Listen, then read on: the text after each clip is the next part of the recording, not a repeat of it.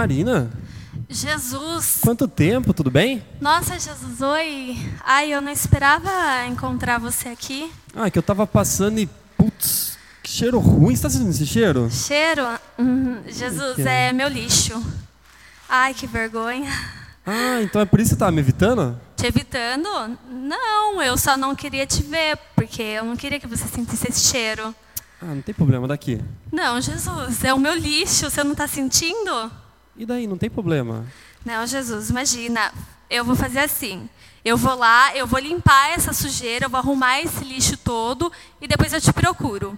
Você não precisa de trabalho, Marina. Eu tenho esse trabalho de pegar o lixo das pessoas e jogar fora daquele Imagina. Jesus, fui eu que fiz, eu que tenho que limpar, tenho que carregar. Imagina, Jesus, não se preocupe. Relaxa. Fique tranquilo. Daqui o lixo, relaxa. Não, Jesus, vem aqui, vem aqui, calma, precisa, calma, Jesus. calma. Respira Calma fundo. você, Jesus. Respira fundo. Não, Jesus. Isso, tá. vai com calma. Pera, abre abre a mão. Abre a mão. Isso, com Sim. calma.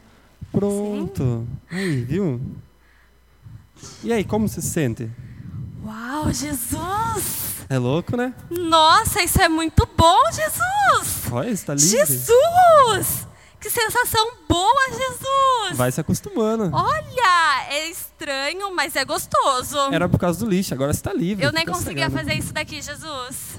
Ai, isso é muito bom. Eu tô me sentindo meio livre. Ai, Jesus, isso é muito bom. Peraí. O que você tá fazendo? Peraí, que eu preciso pegar uma coisa. Que aqui. pegar? Não, não, não, não pega Ó, isso. Pronto. Viu? Por que você pegou isso daí? Esse daqui é o meu lixo. Esse daqui é pra eu não esquecer, pra eu não juntar mais lixo, entendeu? Daí eu vou Não. olhar pra ele e vou lembrar do que aconteceu. Vem aqui, coloca de novo aqui, ó. Não, Jesus, pode deixar. Eu que já esse peguei daqui, seu lixo. Não, esse daqui eu resolvo. Vem aqui que eu te ajudo. Coloca aqui. Jesus, esse daqui pode ficar tranquilo que eu vou resolver. Pelo menos esse. Não, Marina, daqui, ó. Eu já peguei seu lixo, então você me devolve ele e Jesus, acabou. olha, quantas vezes eu te decepcionei, eu falei que ia mudar, eu não mudei. Então eu preciso resolver pelo menos isso para que não aconteça mais. Você tá me decepcionando em pegar de volta o Jesus, lixo. não, esse daqui eu já falei esse. que eu vou resolver. Não, daqui, Jesus, Marina. solta! Você não tá percebendo o que tá acontecendo? Toda vez que eu venho e pego o seu lixo, você pega uma parte dele de volta. Toda parte que você pega de volta dele é um pouco a mais de lixo que você carrega na sua vida. E esse lixo te prende cada vez mais, meu. Marina, olha aqui pra mim. Toda vez que eu olho pra você, eu enxergo você de verdade, quem você é de verdade. Uma pessoa livre, a Marina de verdade. Eu não enxergo seus pecados. Você pode me desculpar, Jesus? Me perdoa. Eu já te perdoei. A questão é se você se perdoa.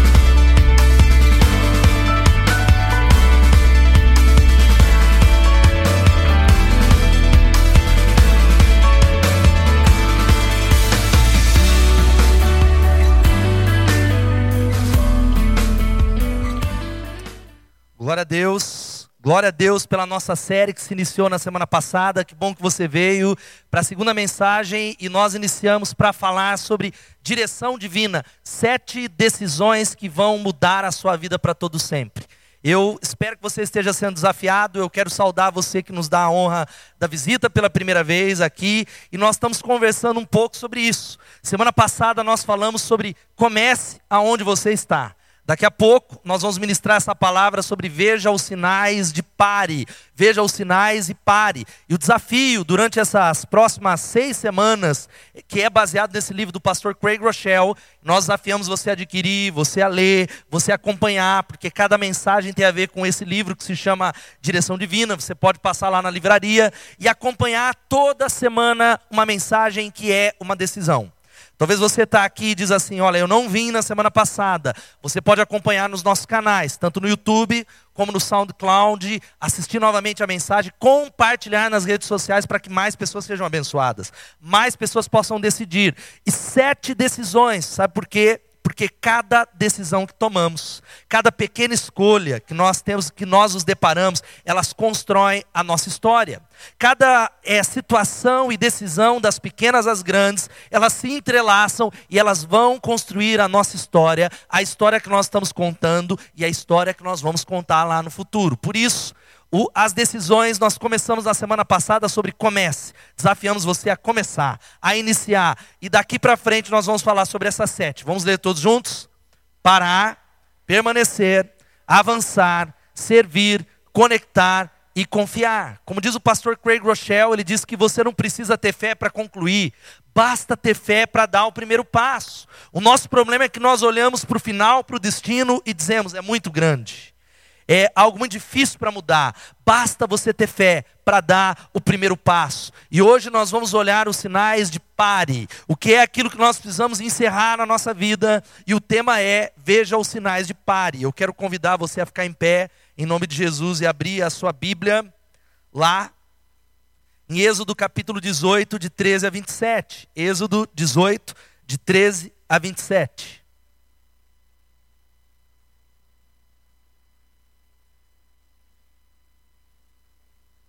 Quem achou diz amém? Diz assim a palavra de Deus, Êxodo capítulo 18, de 13 a 27. No dia seguinte, Moisés assentou-se para julgar as questões do povo, e este permaneceu em pé diante dele, desde a manhã até o cair da tarde. Quando seu sogro viu tudo o que ele estava fazendo pelo povo, disse: Que é que você está fazendo? Porque só você se assenta para julgar e todo esse povo espera em pé, desde a manhã até o cair da tarde. Moisés lhe respondeu: O povo me procura para que eu consulte a Deus. Toda vez que alguém tem uma questão, esta me é trazida e eu decido entre as partes e ensino-lhes os decretos e leis de Deus. Respondeu o sogro de Moisés: O que você está fazendo não é bom. Você e o seu povo ficarão esgotados, porque essa tarefa lhe é pesada demais. Você não pode executá-la sozinho. Agora ouça-me: eu lhe darei um conselho e que Deus esteja com você. Seja você o representante do povo diante de Deus e leve a Deus as suas questões, oriente-os quanto aos decretos e leis, mostrando-lhes como devem viver e o que devem fazer, mas escolha dentre todo o povo homens capazes, tementes a Deus dignos de confiança, inimigos de ganho desonesto, estabeleça-os como chefes de mil, de cem, de cinquenta e de dez. Eles estarão sempre à disposição do povo para julgar as questões. Trarão a você apenas as questões difíceis, as mais simples decidirão sozinhos. Isso tornará mais leve o seu fardo, porque eles o dividirão com você. Se você assim fizer, e se assim Deus ordenar, você será capaz de suportar as dificuldades e todo este povo voltará para casa satisfeito. Moisés aceitou o conselho do sogro e fez tudo como ele tinha sugerido, escolheu homens capazes de todo Israel e colocou como líderes do povo, chefes de mil, de cem, de cinquenta e de dez. Estes ficaram como juízes permanentes do povo. As questões difíceis levavam a Moisés, as mais simples, porém, eles mesmos resolviam. Então Moisés e seu sogro se despediram e esse voltou para sua terra. Amém? Que Deus abençoe a sua santa palavra. Que é que você está fazendo? O que você está fazendo não é bom. Vamos orar mais uma vez, Senhor. Obrigado pela palavra. Obrigado pela tua palavra. A tua palavra é a verdade, a tua palavra é poderosa, a tua palavra ela muda, ela impacta a nossa vida. E eu clamo que o Senhor nos alerte. O Senhor tem falado que possamos parar que possamos ouvir a tua voz. Nós começamos, mas também paramos. Eu repreendo a obra maligna nesse lugar, todo pensamento que vai longe, todo coração desassossegado e que para a honra e glória de Jesus, todo pensamento seja levado cativo a Jesus. Que para a honra e glória de Jesus haja libertação, haja restauração, haja arrependimento. Nós entregamos-nos a ti, queremos te ouvir. Glorifica o teu nome e edifica a tua igreja em nome de Jesus. Amém e amém. Podem se assentar.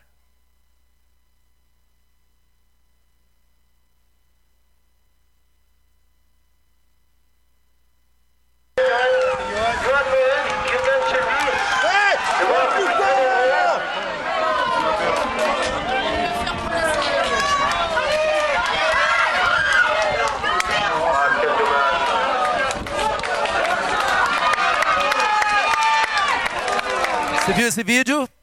Como nós terminamos é mais importante do que como nós começamos. Vamos falar isso todos juntos?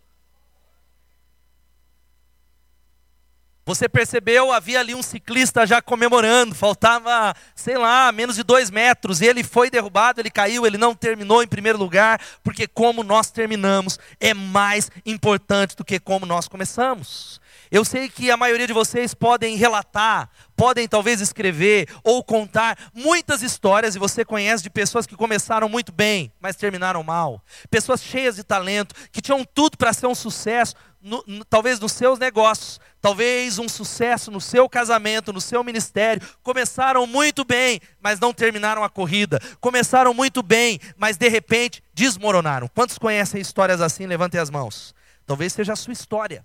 Talvez seja a história dos seus familiares. E na estrada da vida nós precisamos aprender o que o pastor Craig Rochelle diz. Ele diz algo interessante que está aqui, que a sabedoria, preste atenção, muitas vezes paira entre uma decisão acertada e um deslize escorregadio rumo ao desastre.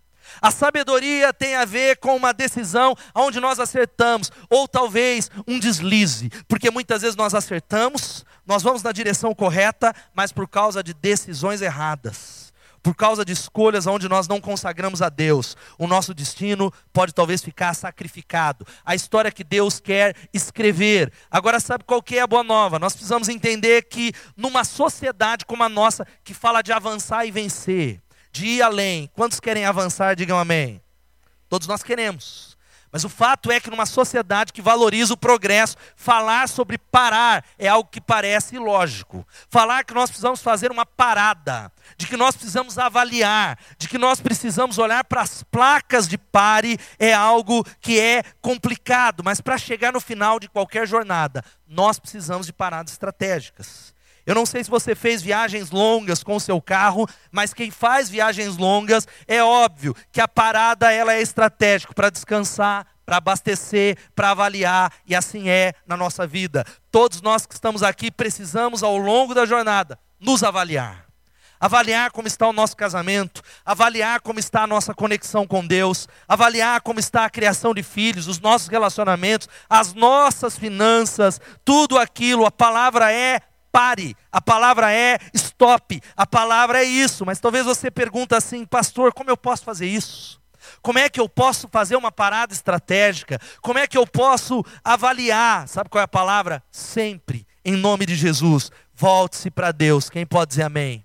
Sempre. O processo para terminar uma jornada não é continuar, Deus é conosco, mas é sempre se voltar para Ele. Talvez Deus ele está convidando você a voltar para Ele, a voltar a caminhada com Ele, porque Ele tem uma promessa para nós que eu queria que você me ajudasse lendo aqui. Vamos ler todos juntos. Eu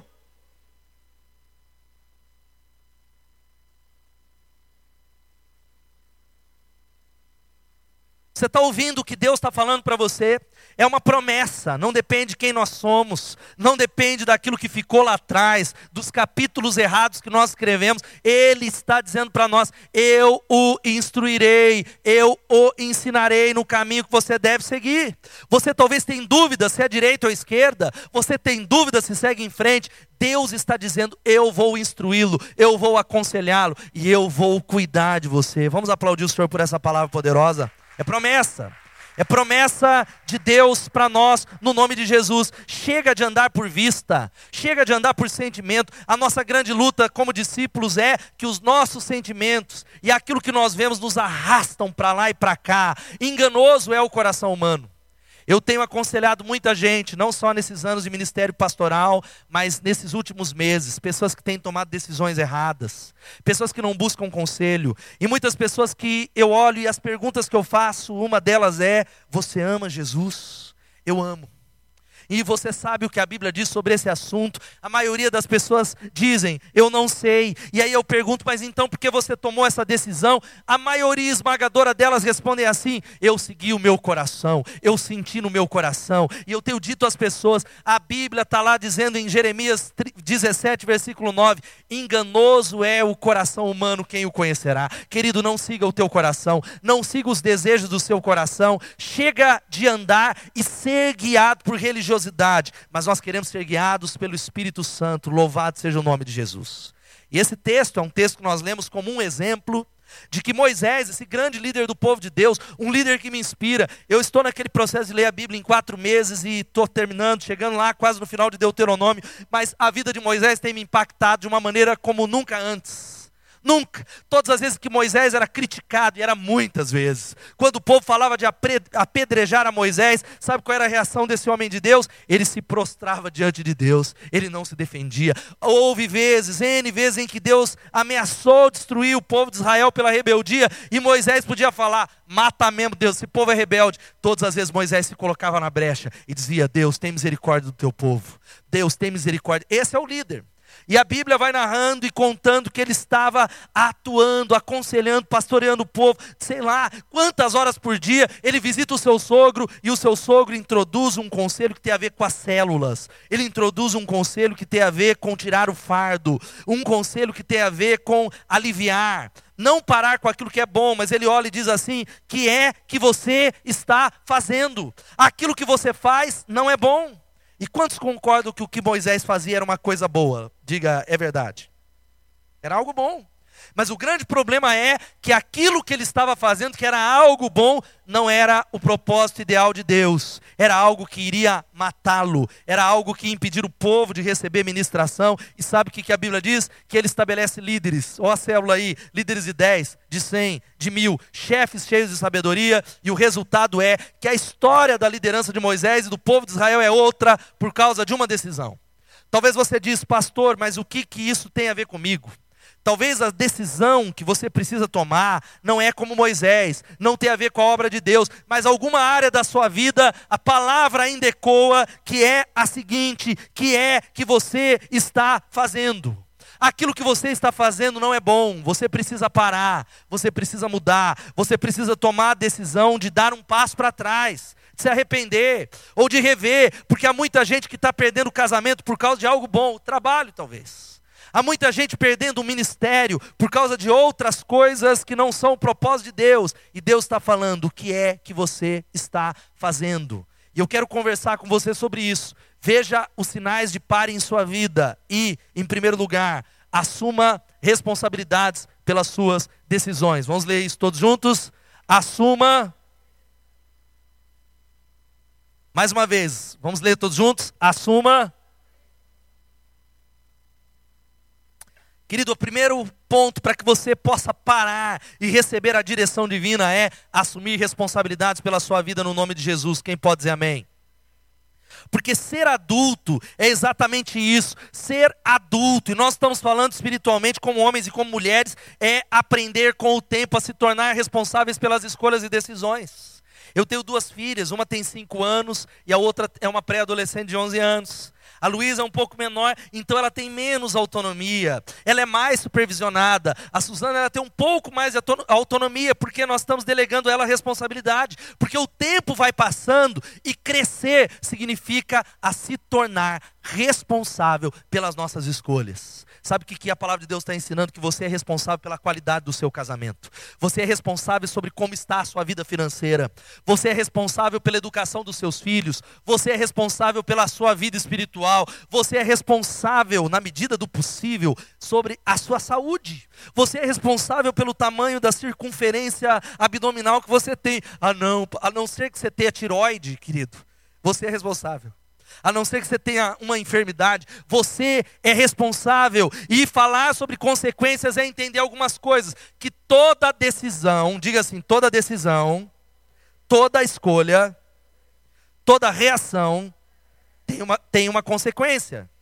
Ela gera uma consequência. Por exemplo, se você dirige acima da velocidade permitida, o que, que vai acontecer? Você vai tomar o quê? Uma multa. E eu me lembro um tempo atrás, e isso eu tenho tomado muito cuidado, de que havia aqueles radares na SP-304 que se escondia. Quem pegou essa época que o povo escondia um radar? É uma coisa de Satanás.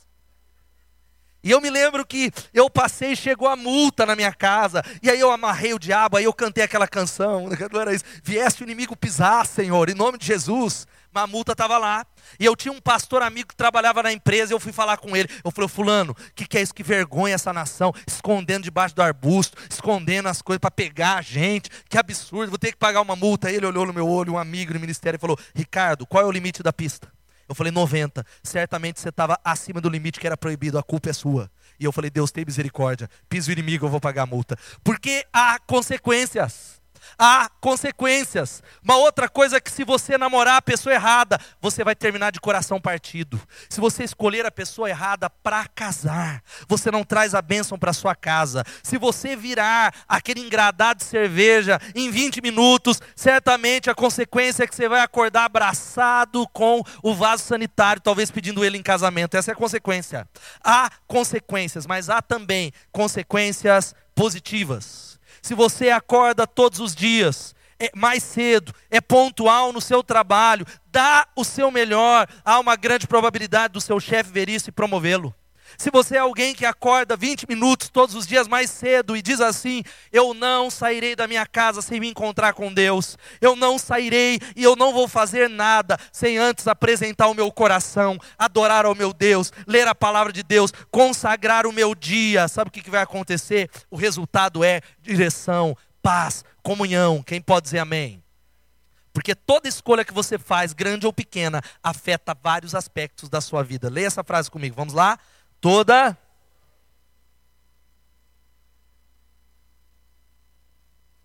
E talvez o nosso problema é, não é com as grandes, é com as pequenas.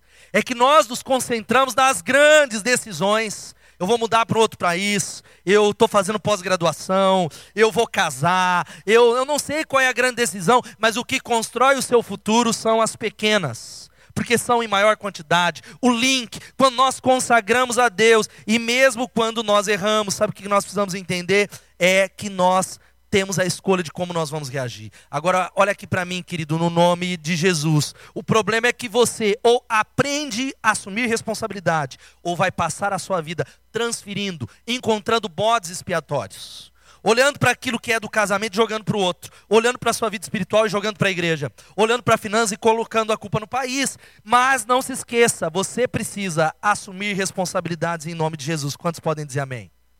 Eu aprendi isso desde cedo.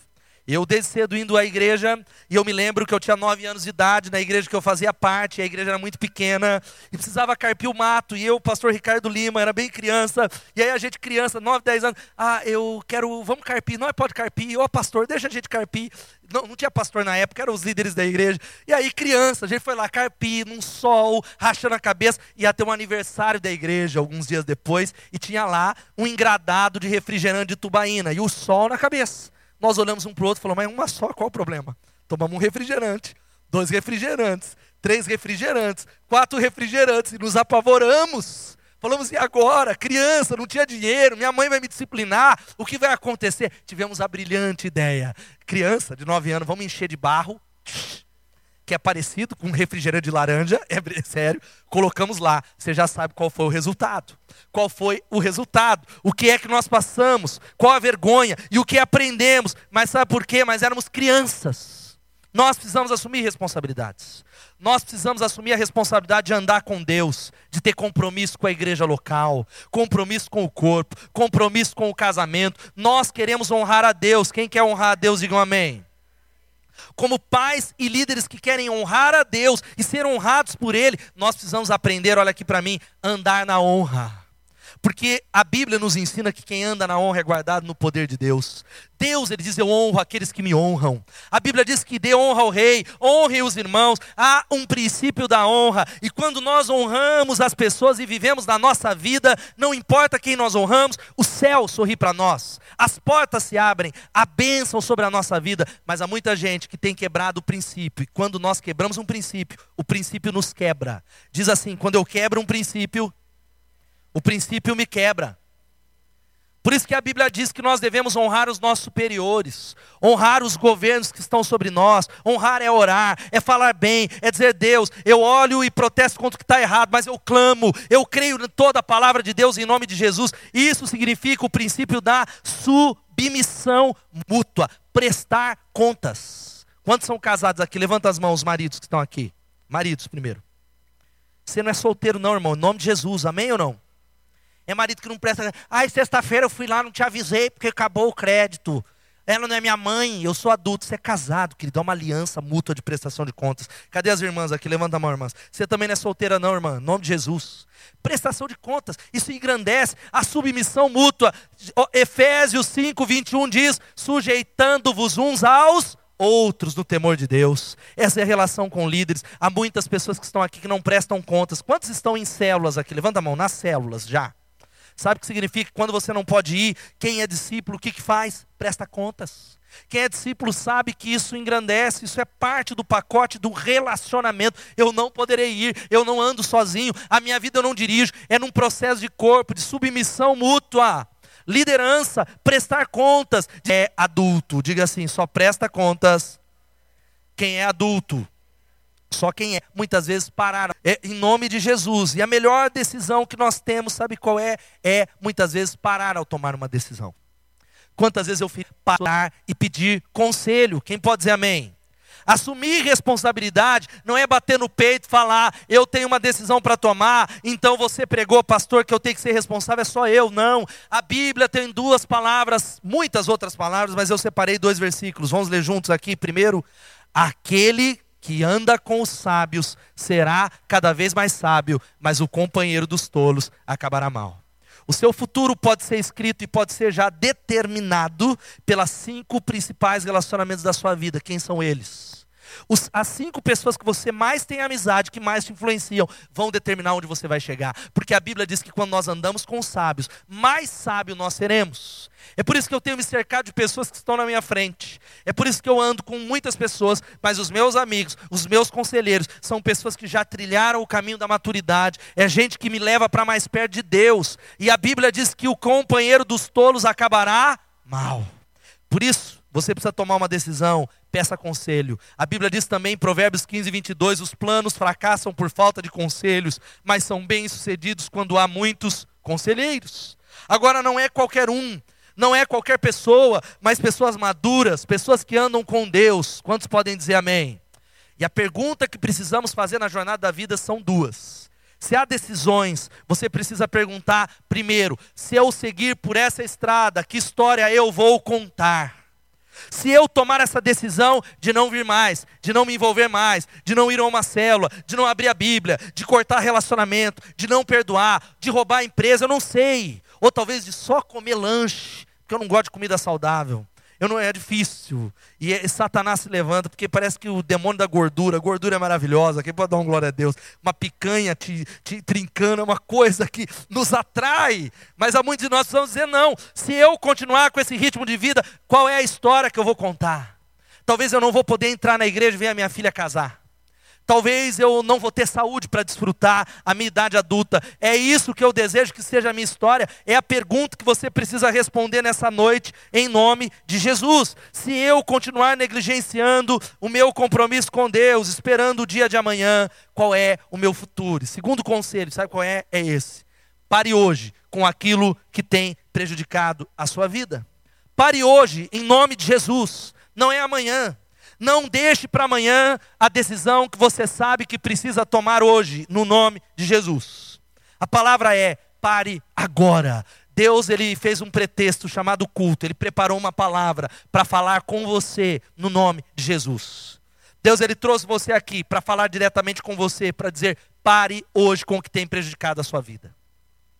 Moisés ele estava fazendo algo muito nobre. Ele estava fazendo algo muito poderoso, com intenções boas, mas sabe o que, que acaba com a nossa vida? O que acaba com a história de Deus se chamam intenções. Há caminhos que ao homem parecem direito, mas os seus fins levam à morte. O nosso problema é que eu digo assim, pastor, eu não fiz isso, mas a minha intenção, Deus, ó a frase de quem está indo para o precipício, Deus conhece o meu coração. Vamos falar isso, Deus conhece o meu coração? Eu falei isso para o irmão na semana. Eu falei, ah, sério? Eu não acredito. É mesmo? Claro que Deus conhece teu coração. Enganoso é o seu coração. Quem o conhecerá? O fato é de que o que muda o nosso destino, como eu falei na semana passada, é direção, não intenção. São ações, são decisões. Muitas vezes a gente segue em direção àquilo que está destruindo. E o que é que a gente precisa? Fazer uma pausa para avaliar a consequência. O que você não está fazendo, Moisés, é, ou melhor, o que você está fazendo não é bom. Aquilo que você está fazendo, você precisa parar. Está prejudicando a sua vida. Se Deus está chamando você para abortar algo hoje, essa é a hora no nome de Jesus. Não é amanhã, não é depois de amanhã. Nós precisamos entregar aquilo que nos apegamos para receber o que Deus tem para nós. Quantos podem dizer amém? Quantos aqui querem o melhor de Deus, porque o melhor de Deus já veio, e o melhor de Deus está por vir? Quantos querem o melhor de Deus? Diga glória a Deus. Querem? Então nós precisamos entregar aquilo que nós estamos retendo. Deus só pode derramar sobre nós se entregar, querido irmão. Eu não sei o que é que você precisa entregar. Talvez seja o seu conforto pessoal. O conforto pessoal é o que te impede de chegar onde Deus quer, para abrir o caminho, para mudar a sua história, porque você é alguém que não abre mão.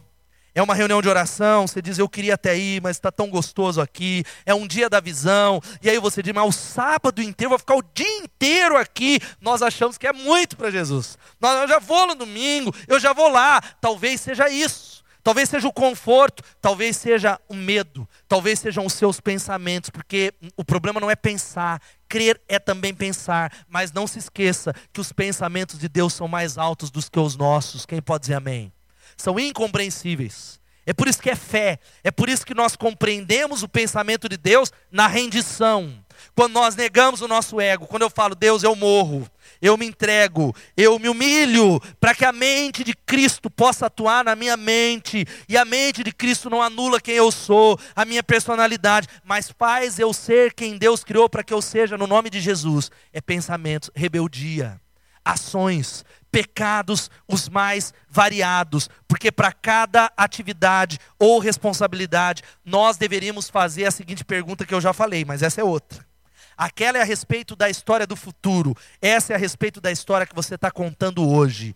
Se eu continuar fazendo isso, que história você está contando? Querido, sabe por que a sua família não é para todos, não se converteu ainda? Sabe por que, que os seus amigos de trabalho não vieram para Jesus? Sabe por que os seus amigos de escola não vieram para Jesus? Porque a Bíblia diz que se o sal não salgar, para nada mais presta a não ser para ser lançado fora. Se o sal não salgar, se ele não fizer a diferença, se ele não trazer sabor, ele serve para ser pisado pelos homens e jogado fora. Há uma multidão de discípulos nessa cidade que está sendo pisado pelos homens e sendo jogado fora. Sabe por quê? Porque eles olham para o seu discurso e eles pensam, eles nunca vão falar. Eles observam e falam assim: se esse discurso é verdadeiro, se esse Jesus é verdadeiro, porque o compromisso dele é tão pequeno, porque ele é mais ansioso do que eu, porque ele é alguém que não é tão envolvido com essa igreja que ele diz que é a esperança do mundo. O fato é, se você continuar fazendo isso, que história você está contando, querido? São crentes que dão risada das piadas que você deveria estar chorando. A Bíblia diz que Jó, o justo, ou melhor, o justo Ló, ele afligia a sua alma por conta do pecado dos ímpios, mas há muito crente que está tudo legal porque não tem nada a ver. É a época da graça, pastor. Qual é o problema de ouvir isso ou aquilo? Qual é o problema? Nós pregamos a graça, é proibida a entrada de pessoas perfeitas. Por isso, eu queria que você entendesse que a nossa vida não funciona como Waze ou Google Maps que corrige rotas automaticamente quando você passa da entrada certa. Eu estava ontem aqui no dia da visão, a gente foi almoçar no shopping, estava eu e o P7, e eu falo pouco, o P7 fala pouco, aí a gente perdeu a entrada, aí Elô, perdeu, vai ter que fazer a volta lá atrás. Estava eu o Muriel, coitado, levei até a gente comigo, Muriel e Mari, falou, o pastor está louco. Chegamos. Aí o, rei, o Waze recalculou, mas na vida não funciona assim. Deus pode te ensinar, Ele vai curar para você escrever uma nova história, mas há consequências há um preço a ser pago. E a verdade é que há muita gente que está parando, há muita gente que está fazendo o stop, mas parando com aquilo que não deveria parar. É gente que diz assim: eu estou me dedicando a Deus, está acabando com a minha família me dedicar a Deus. Isso não. Eu estou muito na igreja, está acabando com a minha vida. Não, não, não. Talvez haja algo fora do eixo no teu coração, no seu tempo com Deus, no lugar secreto. Tem algo errado aí, o desequilíbrio, porque eu não conheço ninguém que dê muito para Deus de verdade, que tenha tempo com Ele, que não dê tempo para a família, que não seja transformado, que não avalie. E se você não parar pelos projetos de Deus, poderá cumprir os projetos dos outros e até mesmo do seu inimigo. Há muita gente sem perceber sendo usado pelo diabo. Há muita gente sem perceber, por uma boa intenção, cumprindo os propósitos do diabo, sendo pedra de tropeço. Por isso, a parada sem propósito pode levar você direto para problemas, quedas e pecados. Eu tenho visto uma multidão de gente parando E aquela parada, porque não era propósito de Deus, tem os levado para quedas, para pecados, para problemas ainda maiores, porque há uma bênção, há uma recompensa em obedecer a Deus. Quantos podem dar glória a Deus? Querido, você não ficará sem recompensa. Diga assim: Eu não ficarei sem recompensas. Eu não obedeço, querido, para ter troca, mas é fato que quanto mais eu jejuo, o jejum, ele não muda-me. Quem muda é Deus. Quem muda, quem protege é o sangue de Jesus. Mas quanto mais eu jejuo, a Bíblia diz que é a recompensa. A oração, ela não tem um poder em si. Ah, eu estou orando, agora Deus vai ouvir. Não, a oração muda quem eu sou. A oração, ela altera a circunstância, porque convida o poder de Deus. Mas a Bíblia diz que há recompensa. Diga recompensa. Em nome de Jesus. E ao parar, eu quero desafiar você algumas coisas antes do último conselho. Sabe o que? Cuide do seu corpo. Vamos falar, cuide do seu corpo?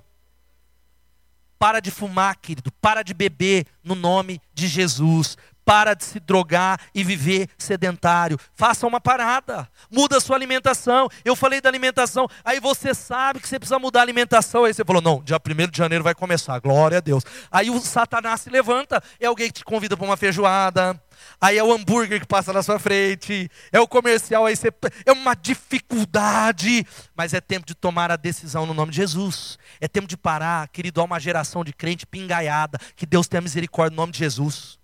Pé de cana, uma geração de crente, pastor, tá me ouvindo, irmão? Vamos para o debate. Pé de cana, ai Jesus, aí ele usa, mas Jesus, ele multiplicou o vinho. Mas aí, querido, você não é alguém que bebe de vez em quando, esse de vez em quando já se transformou em de vez em sempre. Isso é algo que tem destruído o seu testemunho. Cuide dos seus olhos, é uma outra coisa. Sabe o que significa isso? Tire os olhos daquilo que não é seu. A Bíblia diz: contentai-vos com aquilo que temos.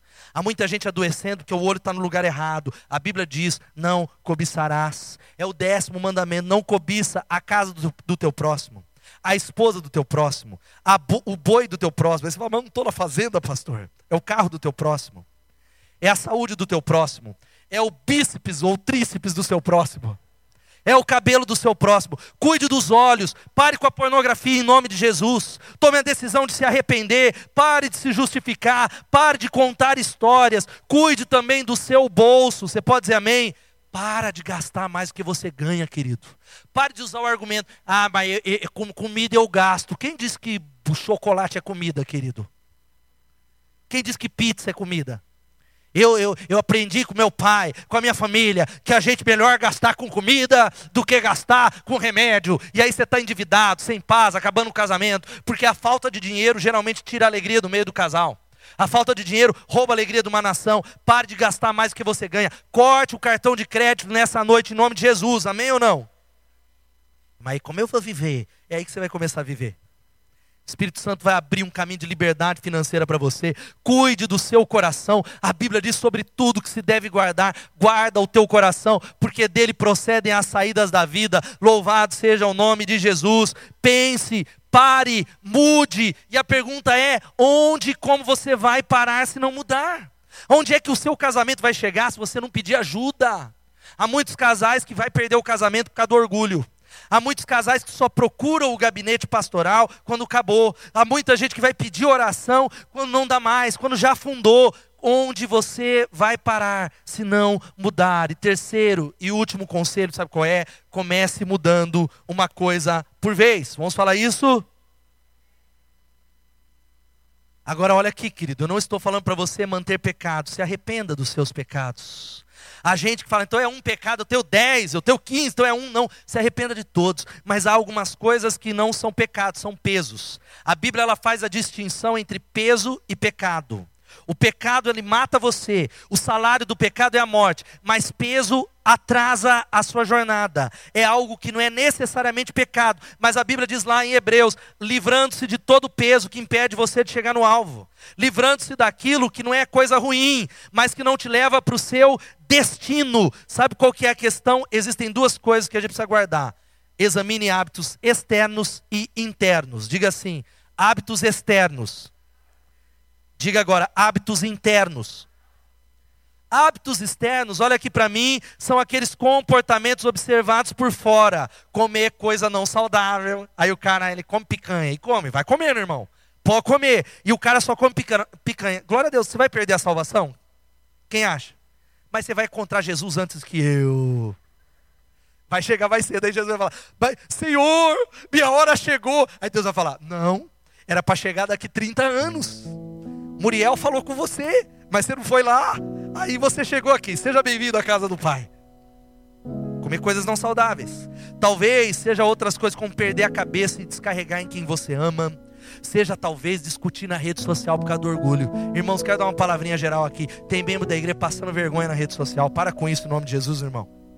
Eu, às vezes, eu quero cavar um buraco lá na minha. E por você. Para com isso em nome de Jesus.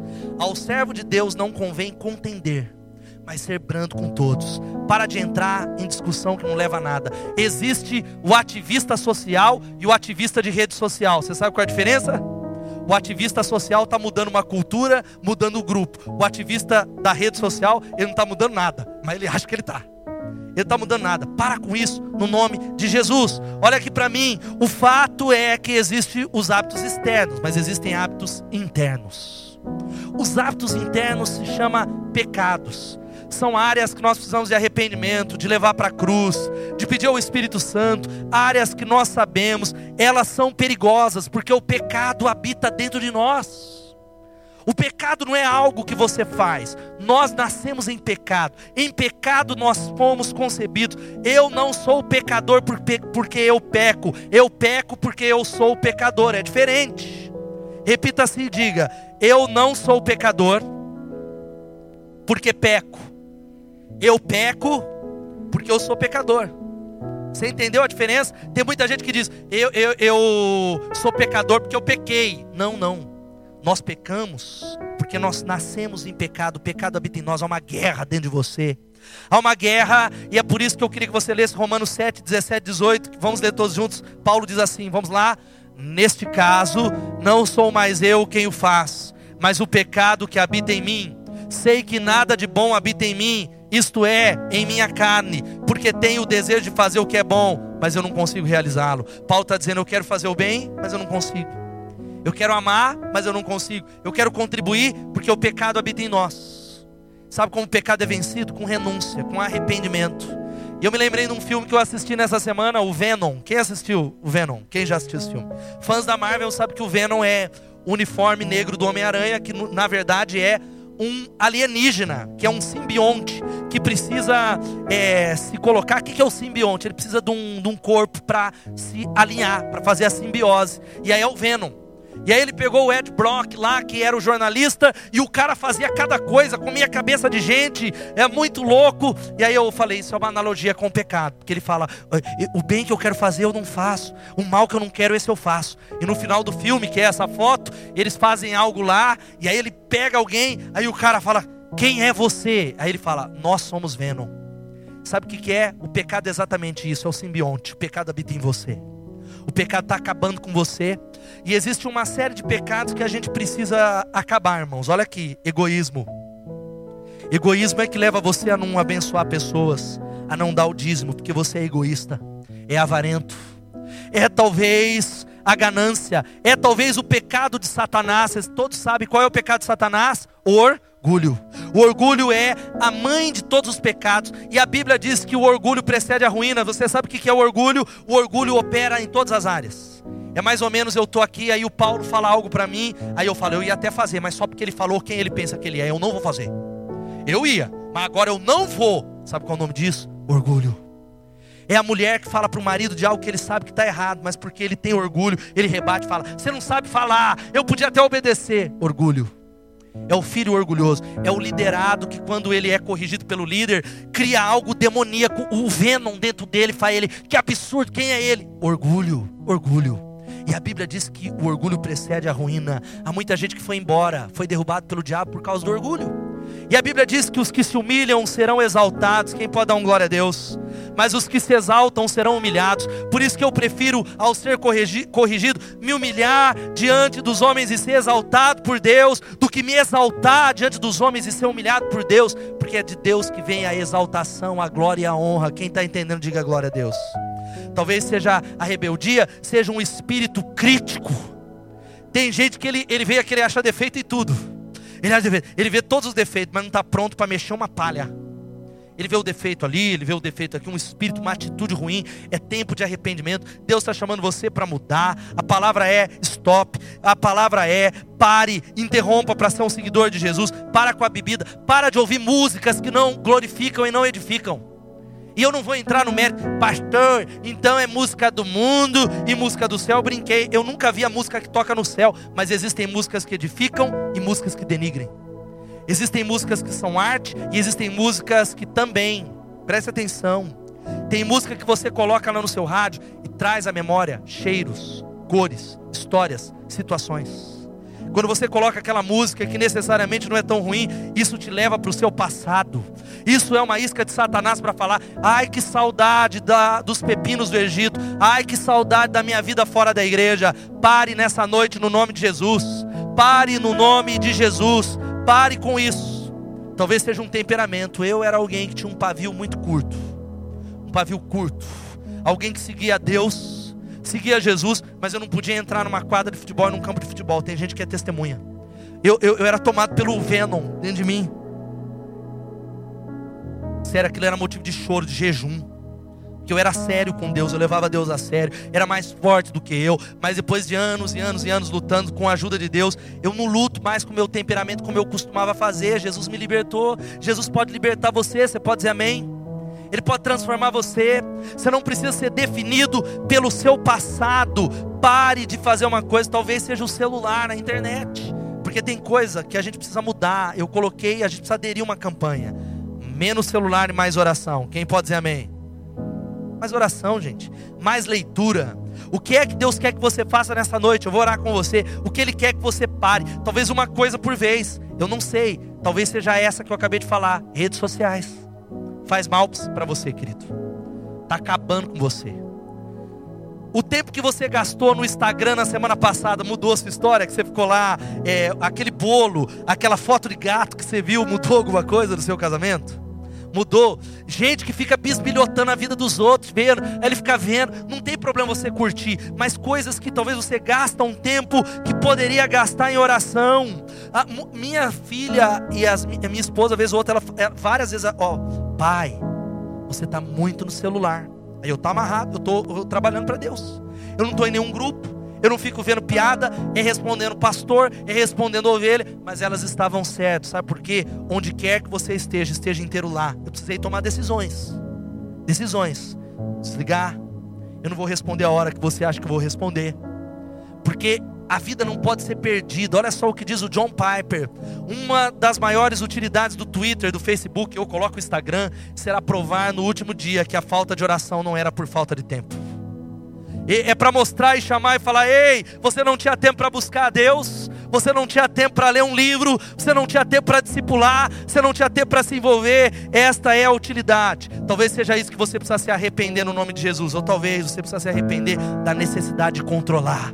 Tem pessoas que querem controlar o futuro, controlar os outros, controlar o filho, controlar o líder, controlar a igreja. Gente que tenta controlar, que critica tudo, que critica todo mundo. Será que é você? Jesus quer curar o teu coração e te dar paz, plena paz nessa noite. Quem pode dar um glória a Deus?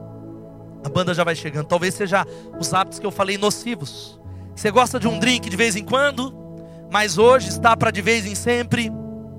Talvez sejam os amigos que estão te ajudando a escrever uma nova história, ou talvez você é alguém que assiste filmes duvidosos, que estão te levando para baixo, para longe de uma conexão plena com Deus e com o Espírito Santo. E eu fecho fazendo essa pergunta para você: o que você anda fazendo que está, que não está fazendo bem para você? Fica de pé no seu lugar, eu quero orar com você.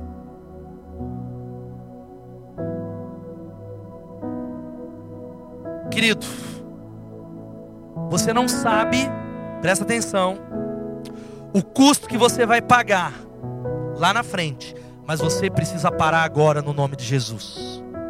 Eu não conheço um fumante que achava que ia morrer rápido.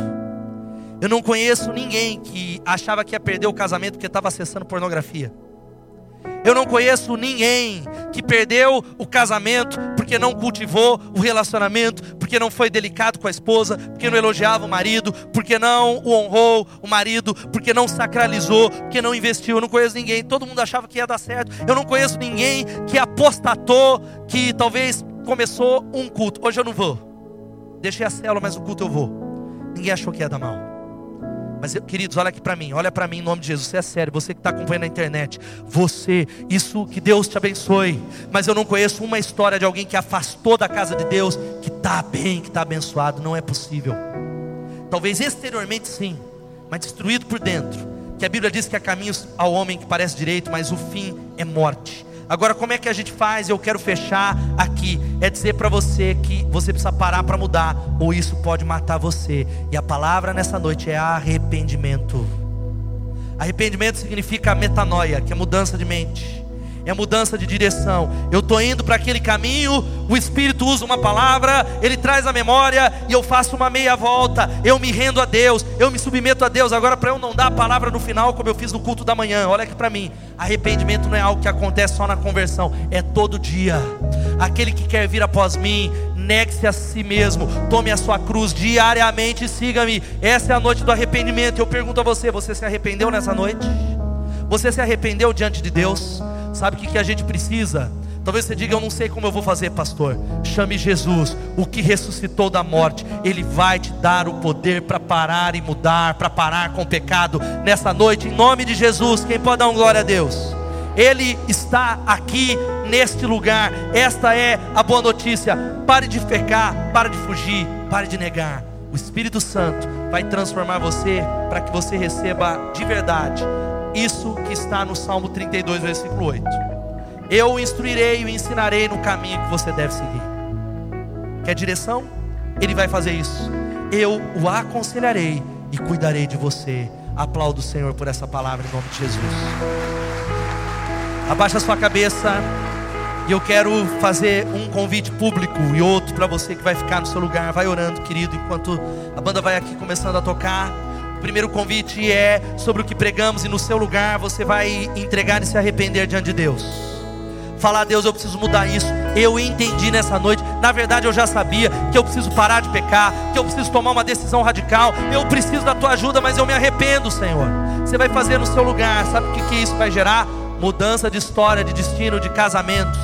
Em nome de Jesus. O segundo convite é para você que está aqui nessa noite e está entregando a vida a Jesus. Talvez você frequente essa igreja já há anos, mas diz assim, pastor, eu estou entregando minha, minha vida nas mãos de Jesus, porque eu quero que Ele seja o dono, eu quero que Ele direcione, eu estou convidando Ele para mudar a minha história, porque se alguém está em Cristo, nova criatura é, as coisas velhas se passaram, e nessa noite você precisa de nova vida, porque ela não veio ainda.